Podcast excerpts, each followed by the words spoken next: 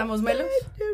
Sí, sa, sí, sa. Melos. Estamos melos, sí, sí, sí, sí, sa. El mejor tema de los Estamos últimos melos, mijo. 40 años. Estamos Melanie. ¿Cuál? Estamos melos. Ah, ¿No? No sé tu criterio para enumerar los Sí, otros pero mejores, sí, pero te apoyo. pues sí, No, es de mi vida. Suena, suenas contundente, entonces. Sí, sa, sí, sa. Me encanta, me encanta esto.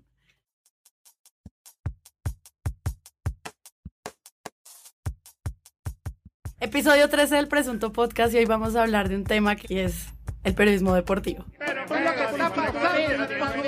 la pelota, tiene la pelota, juego la pelota, va, tira el marco, tira, tira, Sáquele el acrílico hepático, señor árbitro. Entonces, para poder explicar de qué se trata todo esto, hoy traje a mis corresponsales, los traje y los senté acá a la mesa por fin, a las fans que lloraban de tristeza porque Carlos Cortés no estaba acá. Carlos, Bueno, he vuelto, ¿no? Estoy contento de estar de nuevo acá y seguir trabajando para ponerme a la nómina del presunto con más regularidad. Gracias por la invitación. Hola a todos. Jonathan Bock, gracias por venir también. Yo donde el profe lo indique, en la posición que sea, ahí jugaré. Y Santiago Rivas, gracias, titular forever. Vamos a hacer un enfoque frontal y vamos a estar pensando en atacar por las bandas, pero en el caso en que no funcione por las bandas, vamos a aplicar la enseñanza de Charlie Cardona y vamos a buscar por dentro amor. No, este podcast va a estar súper difícil. Por, por dentro, amor. Entonces, por dentro. venga, yo quiero que hablemos algo como súper básico y es qué es eso del periodismo deportivo. ¿Por qué llamamos al cubrimiento de los deportes periodismo deportivo? ¿O qué es? ¿Se define así o no? ¿Es exagerado? Yo creo que esa categoría lleva tanto tiempo así que eso es así. Si el pepino, que es una fruta, ta- ta- lleva te- tanto tiempo siendo denominado verdura, es mejor dejarlo en la zona de las verduras y no ponerse en discusión. Pepino es una como fruta. más allá, es el periodismo deportivo es, ¿Es una un fruta? periodismo deportivo. Me estás diciendo que el pepino es una fruta. Si no estoy mal, sí, claro. Cambiémosle tema al capítulo. Esto es demasiado. Bueno, a mí me parece importante quedarse un rato en eso y pensar si realmente el periodismo deportivo es una especialidad o es un género distinto del periodismo en general. Y yo creo que hay un problema para empezar y es que el periodismo deportivo se ha vuelto como una subespecie del periodismo de entretenimiento. Y no quiero decir con eso que pues no sea, no sea importante que el periodismo deportivo entretenga, pero sí creo que como en, en, en esa línea de registro de cosas entretenidas y divertidas se ha perdido un poco la base de tratar de hacer periodismo, es decir, verificación de hechos, contrastación de versiones y consulta de fuentes alrededor de temas deportivos. Mire, ahí lo que hace la diferencia es que el periodismo deportivo hace parte de la parrilla de información dura. Yo le creo, o sea, no solamente le creo, sino creo que tiene la razón y lo entiendo porque es verdad que no existen los mecanismos habituales del periodismo, no como las prácticas habituales, pero al mismo tiempo el periodismo deportivo pertenece a la franja de información dura como una sección del noticiero, del sistema informativo. Yo lo digo desde la perspectiva de la radio, pero también en televisión. Cada página de internet de cada canal y de cada medio tiene una sección de deportes. Es una de las cosas que no están dadas para el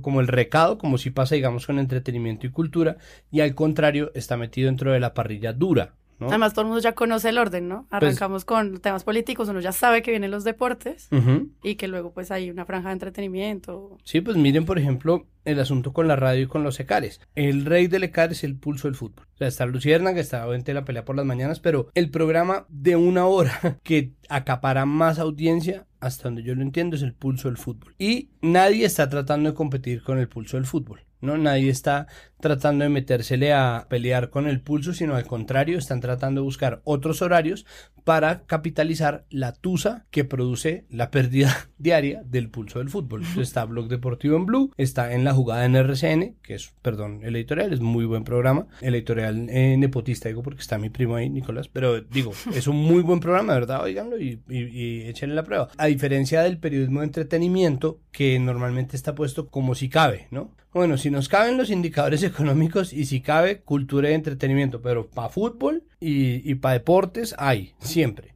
Y, hay un muy buen periodismo deportivo y hay un, estábamos hablando de los ejemplos que hay en Europa y de cómo el cubrimiento que hacen algunos medios europeos es muy bueno. Sin embargo, yo creo que aquí sí hay una larga escuela de periodistas que cometen la culpa del dopaje en el periodismo deportivo, que es ser adictos al entretenimiento. Y ahí es donde se pierde, pues finalmente, el propósito de lo que deberían dar y, y la necesidad de, como decía Carlos, de corroborar hechos, de dar más información, no solamente lanzar hipótesis y cuál es el primer pensamiento que, que, que se me viene a la cabeza cuando estoy viendo un partido de fútbol.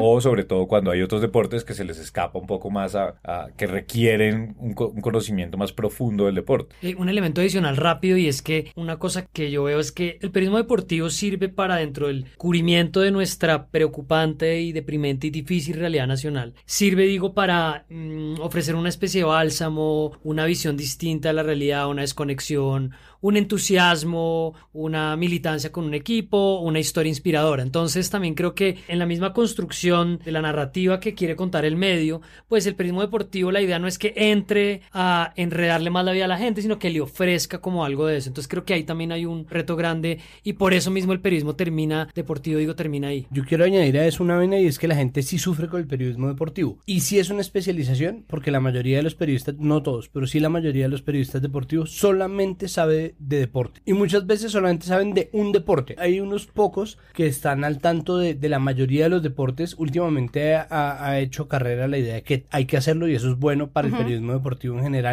Pero cuando se trata de programas deportivos y ustedes piensen de verdad, cualquiera que se les ocurra, palabras mayores con Carlos Antonio Vélez, el pulso del fútbol, el alargue, blog deportivo, en la jugada, piensen ustedes en las emisoras dedicadas a los deportes como Antena 2, piensen ustedes en los portales de deportes como Fútbol Red o por ejemplo como AS. En general se trata de portales que están metidos solamente en la cuestión deportiva, que sí efectivamente es un, un periodismo hecho sobre sobre el circo, ¿no? Con el cual nos entretienen, pero que al mismo tiempo está fundamentando su ejercicio permanentemente en la ansiedad. Entonces es un poco periodismo de opinión, es un poco periodismo de guerra. O sea, mi teoría es que si los periodistas deportivos fueran animales no se agruparían en manadas ni en jaurías, sino en polémica. Entonces, ay, ay, va una polémica. Entonces uno ve como una manada de gente encorbatada, como, no señor, claro que no, pero si aquí está el... Y además con esos nombres se toman súper en serio, ¿no? Como Súper palabras mayores cuando suenan antenados en el taxi como un eco retumba. Planeta Fútbol presenta a Carlos Antonio Vélez en Palabras Mayores. Increíble. No se saben, creo que los programas más recientes logran tomarse un poco menos en serio que, que esos de... El alargue, por ejemplo, Sí. es mucho más tranquilo Sí. y es mucho más Sí, joven. más- Y pues el alargue es simplemente el alargue, ¿no? No es como la sentencia con, ¿no? Pero El juicio pues final. este tema de coger, no sé, la ansiedad nacional como una moneda para el periodismo deportivo, pues hace finalmente que, no sé si ustedes cómo lo ven o yo lo veo así, yo que no consumo tanto periodismo deportivo, creo que al menos el del país solamente te informa sobre fútbol y ahora sobre ciclismo. Excuse-moi. Y creo que, pues, no sé ustedes qué ven ahí, qué consecuencias trae eso también para el análisis de periodismo deportivo en otros deportes. A mí me parece que sí, efectivamente, en este país hay dos deportes. Se siente que el ciclismo es reciente, pero la verdad es que el ciclismo es incluso más viejo que el fútbol, en términos de lo que produce, en términos de los réditos que le ha dado a sus deportistas. Hay otros deportes nacionales, despotricar, pero eso lo hace en general todo el periodismo. No, hay dos deportes. Y existen como un tercer rubro, que es el de los deportes en donde de repente un colombiano triunfa, ¿no? Claro. Entonces, cuando María Isabel Urrutia se ganó la medalla de oro en Sydney, de repente todos supimos un rato sobre pesas y después se nos olvidó. Cuando Juan Pablo Montoya empezó a ganar y se ganó la Fórmula Kart y pasó a la Fórmula 1, todo el mundo sabía que era una chicana, que era una... Chicana. y un, un poco, eso no está mal porque pues obviamente es el periodismo de tendencia y uno no puede esperar como... Cadena Terca 1850 AM, siempre con el badminton. No, pues no, está bien que el periodismo deportivo también se pegue la tendencia. Lo que pasa es que nosotros no tenemos una información clara sobre el valor del deporte. Nosotros, bueno, ahí sí, desde mi posición, entre comillas, de periodismo cultural, lo que yo le pediría en general a la gente, a la gente que hace periodismo judicial, político, económico y sobre todo deportivo, es que se meta más a aprender sobre cultura, sobre todo porque eso amplía la dimensión de lo que en realidad significa hablar sobre un deporte. Entonces, si nosotros no la pasamos como pasa con el periodismo de moda, hablando sobre las modelos y no sobre la ropa, perdemos el punto completamente. En el deporte se habla sobre las personas y sobre los momentos, los acontecimientos, pero nunca se habla sobre el deporte. Entonces, cuando vamos a ver, no somos un país culto en deportes teniendo tanto talento, tan buenos deportistas. Lo que se termina traduciendo en que no somos un país que invierta realmente en deporte, sino que dice, tenemos que invertir en deporte y no invierta en deporte porque estamos pensando en invertir en héroes específicos, ¿no? En Jerry Minas, en, en Ibargüens, en Mariana Pajones, en, sí estamos pensando en caras, en, Marianas y Pajones. Esa reflexión de, de Santiago de, de la cultura y el deporte es muy importante porque, otra vez, como por comparar con otros lugares, en Canadá y en algunos países nórdicos, cubren horas y horas del curling, que son unos señores con una escobita mirando que una pelota caiga en el centro, que es difícilmente entretenido, o en España la pelota vasca. Sí, hay una cantidad de tradiciones deportivas en, en esos países que los cubren y que los cubren muy bien. Aquí, desafortunadamente, esas tradiciones pues tienen un lugar muy secundario, ¿no? Incluso con una experiencia larga en boxeo o en atletismo. Son deportes que casi no tienen espacio, eh, ¿no? Que tiene que llegar una Catherine Ibargüen a romper todos los récords y hacer una de las mejores para que los medios empiecen a abrir un poco los espacios. Y ahí entonces nos estancamos otra vez en que somos un país de fútbol y de ciclismo. Ciclismo también, porque tenemos pues una cantera grandísima que la hemos tenido desde los últimos 30 años y que en esta nueva generación de ciclistas pues vuelve a surgir y ahí precisamente que, en este resurgimiento es donde vemos que esos periodistas pues desafortunadamente están lejísimos del compromiso que deberían tener con el deporte y en cómo cubren sobre todo el ciclismo. En fútbol pues es una cantidad de hooligans que hablan de lo que sea y que tienen sus hipótesis, las lanzan y ya son delfines con más generaciones pues que los que nuestros presidentes, pero es sobre todo en ciclismo es donde se ve un déficit muy grande de periodistas técnicos que puedan cubrir ese deporte.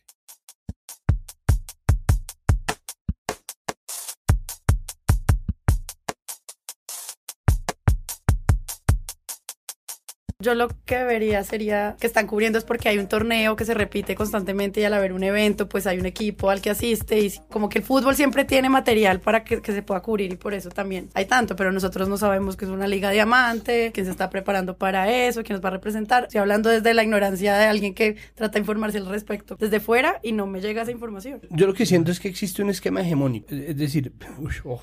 Hegemonía. Así le podríamos poner un programa de fútbol. La hegemonía. Con Santiago Río. Ajá. Y sería claro. Sería además, bueno y sería además bueno. son muy buenos porque esos programas siempre inician con, mire, doctor Cortés, yo entiendo que usted es un tipo con todos los pergaminos, Con todo- pero... Pero ese con todo 433 que mostró el doctor Peckerman, bueno, no, no, ya en serio. Yo creo que existe un- una posición que está ligada también a, a un negocio o a una serie de intereses. Es decir, a nadie le interesa educar a la gente y en eso volvemos, se parece al periodismo de entretenimiento, ¿no? A nadie le interesa mostrarle más opciones a la gente, sino tratar de sacar todo el rédito posible o toda la plata o todos los clics o todos los oyentes posibles hablando de lo que la gente ya sabe y le interesa. Y eso trae consigo muchos problemas, pero trae consigo también fenómenos como que cada tanto hay un, un periodista que sale a brillar porque en los Olímpicos el único que sabía de boxeo, no sé, en, el, en mi mapa es Eugenio Baena, sale Jorge Martínez aparece con un pugil, no sé qué. Entonces, claro, y uno sabe que efectivamente ese man sabe y sale a brillar. tiene bastante boxeo. César sabe salir por pierna indiscutiblemente. Con el ciclismo, obviamente, hemos tenido una bonanza y un auge y vuelven los mismos, pero el sistema del periodismo deportivo, como está tan cerrado a solamente dos deportes y unos deportes de los que de pronto aparece alguien que habla, es un sistema muy ingrato, porque es un sistema que todavía está hecho a la medida de los periodistas que ya mandan, ¿no? Entonces se reciclan un poco, ahí sí, la hegemonía. Y existe eh, gente a la que no dejan subir y gente a la que sí dejan subir, ¿no? Existe dentro de los periodistas deportivos, y eso es un dicho muy común, o no, este, este que hizo, este que no hizo, este que no tiene, este que... Y eso es un esquema muy de los 70s, 80s, cuando los periodistas tenían que granjearse un espacio en una mesa. Los periodistas de generaciones intermedias que dejaron o no dejaron subir, ¿no? Que es un sistema horrible de participar en polémicas, mientras que la nueva generación es la que está tratando de partir ese esquema. Y hacen reporterías independientes, hacen blogs, hacen eh, programas en, radio digital, hacen otro tipo de cosas, espacios de opinión, sin necesidad de granjearse el espacio en la cumbre del, periodismo deportivo. Pero eso es una absoluta locura, porque es un esquema que pues termina defenestrando a la gran mayoría de los periodistas. Yo tengo como tres ideas alrededor de lo, de lo que hemos hablado. A mí la primera que me parece llamativa es que llevamos hablando de fútbol, si es el deporte colombiano, llevamos hablando de fútbol todas nuestras vidas. Pero a pesar de esto, el cubrimiento sobre el fútbol no se ha sofisticado tanto. Entonces, me acuerdo siempre de un video de Martín de Francisco de la tele cuando era esta idea de burlarse de la realidad a través de básicamente mostrar lo patéticos y lo jodidos y lo malos para todo que éramos, que yo creo que es algo que ya no podríamos estar haciendo ese tipo de periodismo satírico, pero funcionaba muy bien y era Martín de Francisco parado en el peatonal del Campín hablando de fútbol y de cómo cubren fútbol y pone el ejemplo de un tipo que está diciendo que George Weah es de Liberia y que Liberia queda en el Reino Unido. En estos días veía yo una transmisión internacional hablando de George Weah. Decía que George Weah era inglés y lo repetía incesantemente y trabaja en esto.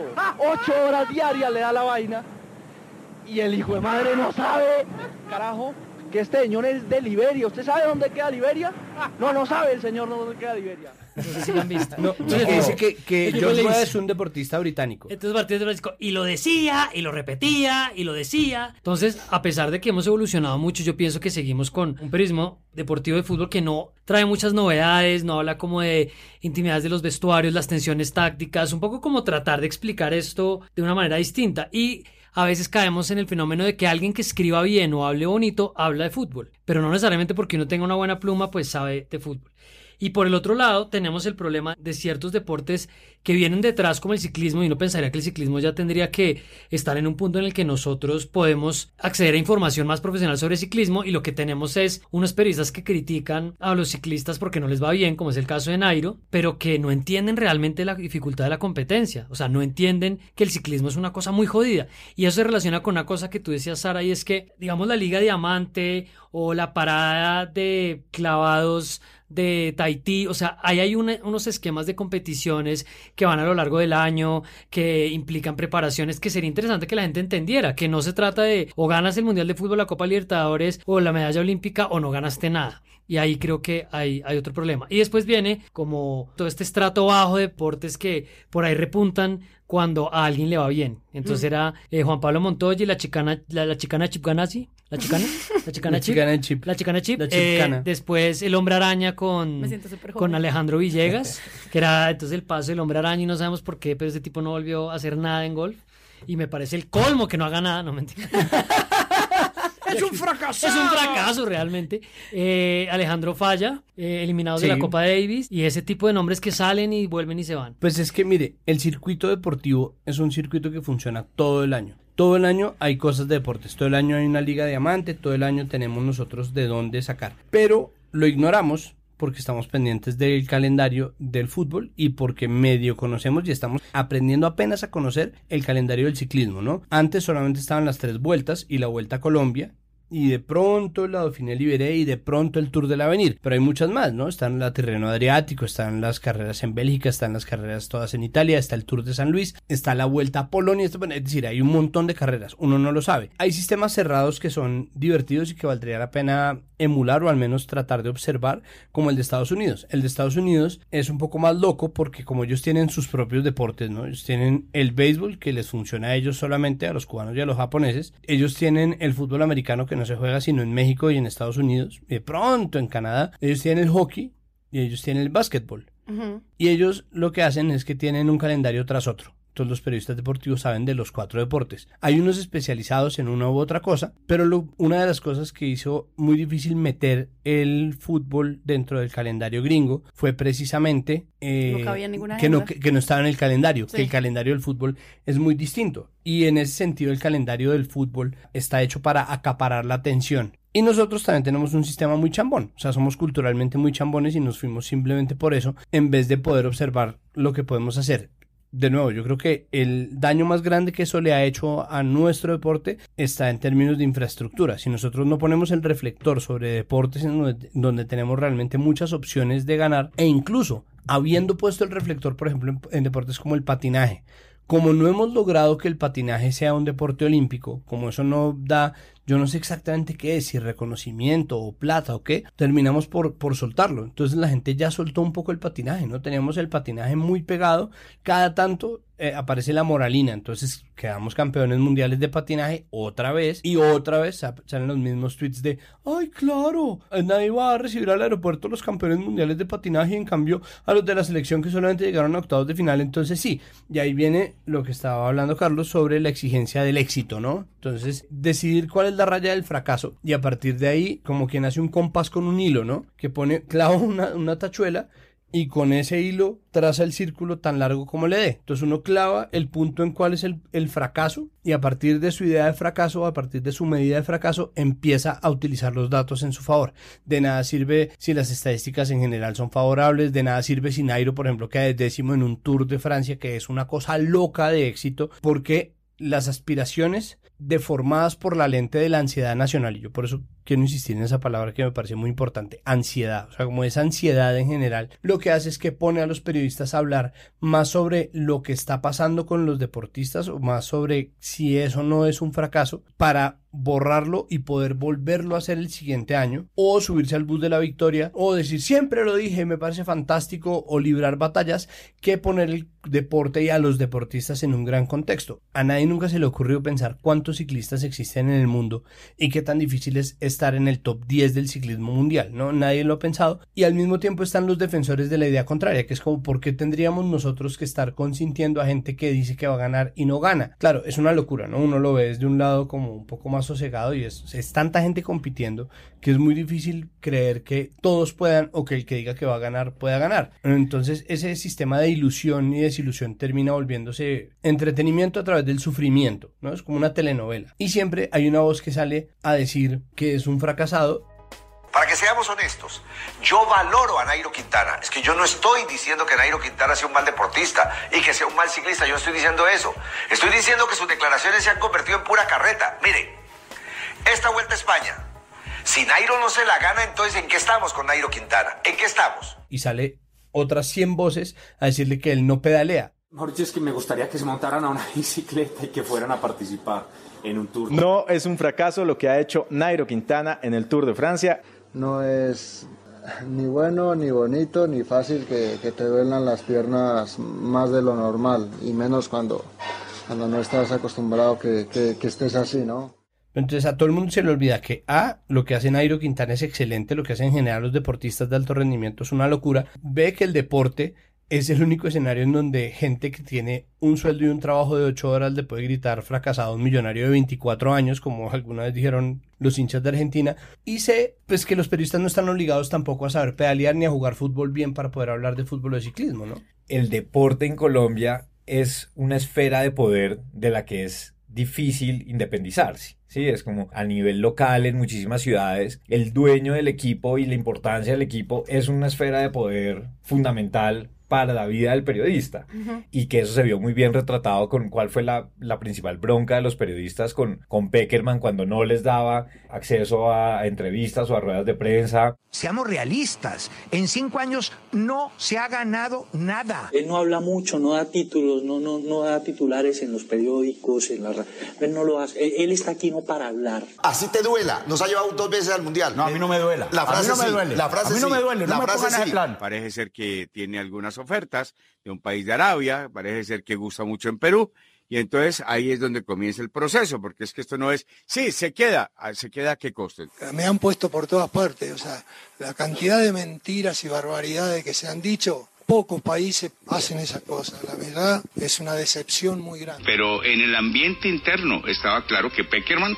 tenía los días contados, que no era más el técnico de la selección Colombia. Eso no es más que la crónica de un divorcio anunciado. Todo ordinario, populachero y falso.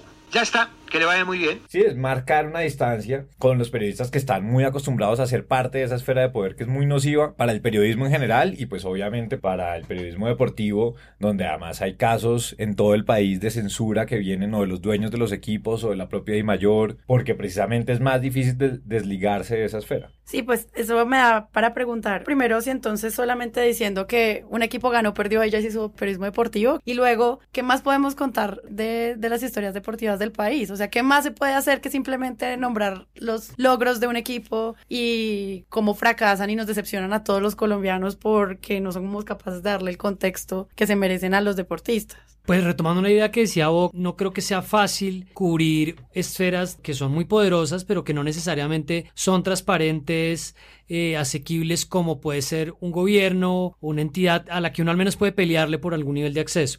Entonces estamos frente a una fuente que sin duda es complicada, o sea, alrededor de la selección Colombia, pues como estamos hablando, se produce una cantidad de vetos y ciertas imposibilidades de acceso y hay restricciones, entonces la relación con la fuente es muy complicada y en esa medida es difícil de reportear, pero sí hay historias para contar alrededor de eso que no necesariamente tocan en si ganó o perdió, sino en cuáles son los elementos que configuran el resultado de un equipo. y en particular pensaba en el periodismo que se hace en, Inglaterra alrededor de la Premier League, que es muy bien elaborado y sofisticado, pero que también brinda puntas de entretenimiento de por qué a un futbolista, por qué un futbolista empieza a sentirse incómodo en un vestuario o por qué deja de creerle un técnico. Eh, particularmente en el caso del Manchester United, ahorita están explorando ¿Por qué se equivocó este técnico al haber tratado de traer jugadores muy costosos que lo que hicieron fue alienar a su vestuario pensando que los pues, jugadores diciendo este, este tipo no confía en nosotros? O sea, hay una historia de un tipo que quería traer otros jugadores que rompió el vestuario por dentro y que el equipo no le funciona. Entonces son historias que nosotros no conocemos. Es la hora en que nosotros no sabemos realmente que fue una cosa que en el pulso uno oía que especulaban Londoño y Mejía, que entre otras cosas, un paréntesis, el gordo Mejía me bloqueó de Twitter porque un día dije que por, qué, se molestaba tanto cuando, cuando Londoño le, decía, le llevaba la contraria. Es que si ah, Zaragoza Londoño, Londoño le dice, no, Iván, yo no estoy de acuerdo con usted. Ah, bueno, no, no venimos a pelear hoy. No, perfecto, usted tiene la verdad revelada. Entonces puse en Twitter como como pues no, entiendo porque pum me bloqueó. Sí, es, que es un llamado para que lo vuelva. Sí, exacto, por favor, don Iván. Ah, profesor, escucha tanto este podcast, obviamente. La palabra polémica viene del griego polemos, que quiere decir guerra. Y ahí sí, como en la guerra, unos son los generales y otros son los arietes cuando Iván Mejía no era el director del programa, Iván Mejía simplemente era el que llevaba la contraria, ¿no? Y el que hacía de moderador todo el tiempo era Hernán Peláez. No, sí, señor, no, señor, bueno, señor, pausa, señor, ¿no? Ta, ta, ta. Eh, opine, opine tranquilo, opine tranquilo. Entonces, claro, ahora Iván Mejía es el, el ariete de general, ¿no? Y el que le diga que medio no, entonces se le se vuelve un problema y exacto, se vuelve la, la pelea. Por favor, desbloqueeme, era solamente un comentario.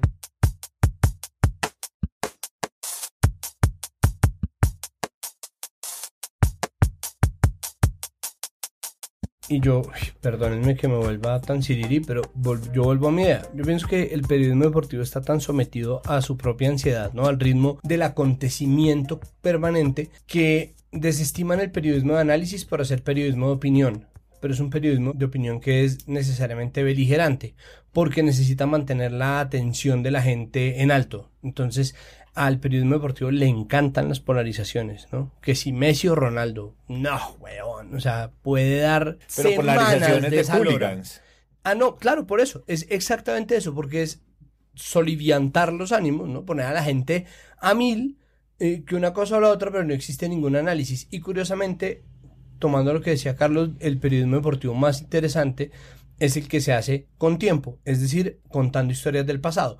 Cuando el periodismo deportivo quiere contar historias, cuenta las mismas tres putas bobas historias de siempre, que son la historia, este muchacho de Guachené que jugaba con barro en las uñas de sus pies y ahora, ahora se pone sus guayos adidas y baila su salsa choque de negrito, ¿no? Es como una cosa como, como de salió de la miseria, ¿no? y ahora miren qué berraco es, miren qué maravilla. Y es el mismo cuento, Nairo, esas hermosas montañas de Boyacá que él recorre con sus pulmones de acero. Sus pulmones. Sus pulmones.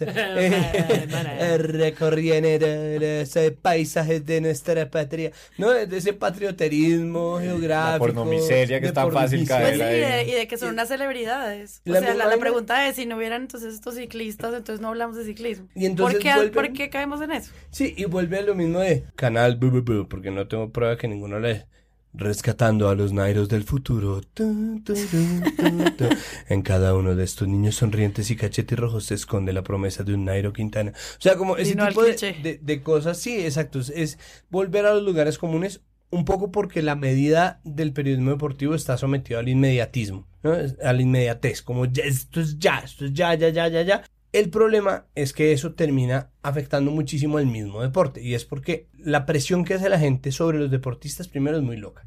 O sea, me parece, eso obviamente no tengo yo cómo probarlo y puede pasar por ser supersticioso, pero desde el día en que le dijeron a la selección femenina que eran las chicas superpoderosas, la presión empezó a subir toneladas. Y las chicas superpoderosas, ¿no? Entonces se vuelca el ánimo y, y, la estabilidad emocional de la gente en el fracaso o el éxito de estas pobres personas que están simplemente tratando de hacer lo mejor que pueden, que ya les está yendo bien y en cuanto no les va bien, esa misma ansiedad se les voltea encima y empiezan fracasadas. Es que esto no sé qué. Entonces no existe ningún tipo de análisis, ponderación, nadie que se siente simplemente a decir, como bueno, mire, esto pudo haber pasado como están haciendo el análisis de Mourinho en el Manchester United por esto, esto y esto. No hay casi nadie que esté observando y contando, ¿no? Hubo experimentos muy interesantes como lo de Salcedo Ramos y Martín Caparrós en el New York Times durante el Mundial, una columna diaria, ¿no? Mm. Escrita sobre las vainas, entonces era sentarse a pensar, pero se necesita medios que le paguen a la gente por pensar y no simplemente por cotorrear. El problema es que los medios han visto que es más redituable el cotorreo, la polémica, eh, la exaltación y la sobreactuación que sentarse a simplemente contar historias y ojalá no contar las mismas historias. Entonces, claro, uno va a ver y de verdad el mejor periodismo deportivo se hace con tiempo. Y normalmente con tiempo quiere decir desde el pasado. En Panenka, en revistas como Libero, cosas que nunca llegan acá. Se ha hecho aquí, se hizo un experimento que era el escorpión y se está haciendo un experimento de revista que es Habla el balón y es tratar de contar el cuento de los héroes del fútbol desde otra perspectiva, tratar de contar la historia con un poco más de calma, tratar de hacer iniciativas y hay, hay, hay medios, hay medios muy interesantes, hay medios muy interesantes y hay cuestiones que obviamente se nos van a quedar aquí sin tocar, por ejemplo el papel de las mujeres. Entonces, si ustedes se fijan la diferencia, eh, estábamos hablando ahorita, ¿cuál es el medio que siempre pone fotos en bikini de, viejas? Eh, fútbol Red tiene una sección. Eso. La hermana de, la esposa de, la prima, ya van en la hija de, no mentira, también. Qué horror son, bastante, o sea, es bastante desagradable esa sección y la tienen ahí hace rato. No, pues sí, lo que hablábamos en el episodio del Mundial del papel de las periodistas deportivas en fútbol. Exacto. Copiar tácticas del click que utilizan muchos medios. En España, Marca tiene su sección de las fotos más sexys de las novias de los futbolistas. Y... Pero mire, por ejemplo, As.com, As Colombia, es dirigido por una mujer. Sara Castro hace un trabajo muy bueno de periodismo, tiene un equipo eh, que está trabajando con ella y que no necesita hacer ese tipo de cosas, sino que hace periodismo de análisis deportivo. Yo pienso que si nosotros respetáramos tanto en el deporte como en el periodismo deportivo los procesos a largo plazo, podríamos tratar de encontrar más formatos para más necesidades temporales. Entonces tenemos la reseña, como existía la reseña de los partidos, la crónica, tanto la breve como la larga, en el periodismo de análisis y el periodismo de opinión. Todo acaba en el periodismo deportivo, pero estamos haciendo un solo periodismo que es agarrarse a la pelotera, agarrarse a la pelotera, agarrarse a la pelotera y se está volviendo un deporte que la gente ve por televisión. Ver a gordos encorbatados o a gente del periodismo joven encorbatada y a exfutbolistas agarrarse en la pelotera para ver quién tiene razón sobre huevonadas que solamente se definen en una cancha o en una ruta, pues.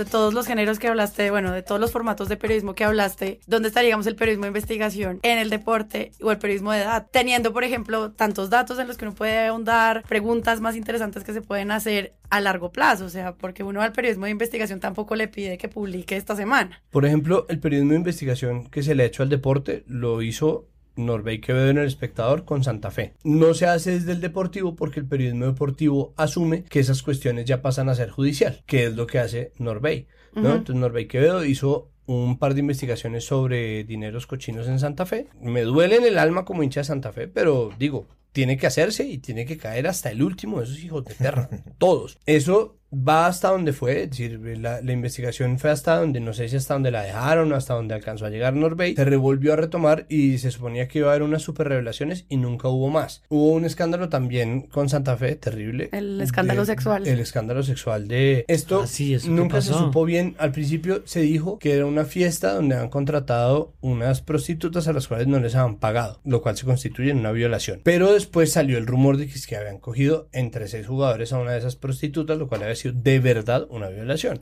Después dijo que sí, pero que no, que le han convencido y que no le han pagado, entonces que era al mismo tiempo un gangbang, pero al mismo tiempo una violación, pero también una... Es decir, eso se fue enredando, se fue enredando, se fue enredando, se fue enredando, y como el periodismo deportivo está tan sometido a la inmediatez, el escándalo se va perdiendo y se va diluyendo y nunca más se supo, y eso se quedó de ese tamaño. Ese es el periodismo investigativo que hay. Sí, pero es que cuando luego tienes, por ejemplo, no sé, que Maluma se vio con un futbolista del Real Madrid y le dio una camiseta, eso igual es lo lo ponen en periodismo deportivo y no en entretenimiento, pero cuando algo es realmente interesante investigar en temas deportivos, dicen, no, es que esto ya no pertenece a nuestra área, entonces pues no, y eso a mí es lo que me parece que es un poquito injustificado. Yo creo que es peor, yo creo que somos peores de chambones. Cuando Maluma le entrega una camiseta a un jugador del Real Madrid, usan el titular para deportes y usan el titular para entretenimiento. O sea, cuando uno hace clic en cualquiera de las dos secciones, Salen ambos. aparece. A mí me parece que además el problema o el espacio que abre el periodismo deportivo le ha dado también la oportunidad a que haya pues youtubers que traten de ofrecer pues periodismo u opinión crítica o que por lo menos se concentre más en las cosas que a uno le pueden interesar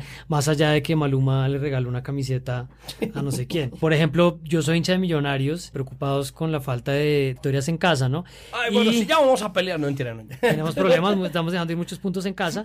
Y hay un, Ojalá vieran la un- cara que está haciendo un Santiago. youtuber que mm, se, no me acuerdo el nombre porque no lo tiene en la descripción del, del video, pero eh, se llama Las 5 de Millos. Entonces, básicamente, él hace 5 puntos después de cada partido donde habla un poco de los jugadores, de cómo vio el juego, cómo vio al técnico, qué cosas están funcionando, cuáles no. Buenas noches, estas son las 5 de Millos Nacional 1, Millonarios 1. Y me parece que ahí hay pues una oportunidad chévere, pero también me sorprende que tengan que ser los mismos hinchas los que asuman un poco ese rol, pues porque sí hace falta un poco más de, de análisis. Me acuerdo también que cuando empezaron los blogs, sobre todo en el tiempo, había unos bloggers que empezaban a hablar de la- del torneo y se iban a los entrenamientos, iban a mirar qué era lo que estaba pasando, porque la información que teníamos desde los medios era muy, muy floja. Entonces creo que eso va a seguir pasando porque la gente quiere voz, la gente quiere que le den color, pero también la gente quiere un poco de información. Y yo siento que en esos, en esos rings de boxeo de los programas en vivo, pues no hay realmente mucha información. Una anécdota y es que cuando yo trabajaba en Twitter, un equipo de, medios se encargaba como de hacer integraciones para que hubiera transmisiones y se usara Twitter. Y entonces el evento que más se vio con Twitter, que le ponían el hashtag y los tweets abajo y todo eso, fue cuando el chiringuito, ese programa español de polémica, Sí. se agarró con el de Win Sports por James Rodríguez. Estamos ya con el programa Saque Largo de Win Sports, que nos plantaba un reto. Consideran en Colombia que estamos tratando muy mal a James Rodríguez. Ese es el, tema. Qué pena. Es que, muchachos, señores, el, problema, el debate no es futbolístico. Y ya, ya que habláis sobre esas imágenes, que quede muy claro que vosotros sabéis de televisión y no lo parece. Sí hay una manipulación, grandísima manipulación. Si empezamos a hablar de manipulación, no merece la pena que sigamos ni un minuto más hablando. O sea, esa fue la vez que más tráfico tuvimos nosotros en Twitter en Colombia, eh, alrededor de un evento integrado con televisión, que fue básicamente una pelea de si James era o no era buen jugador. y fue a las 5 de la tarde además.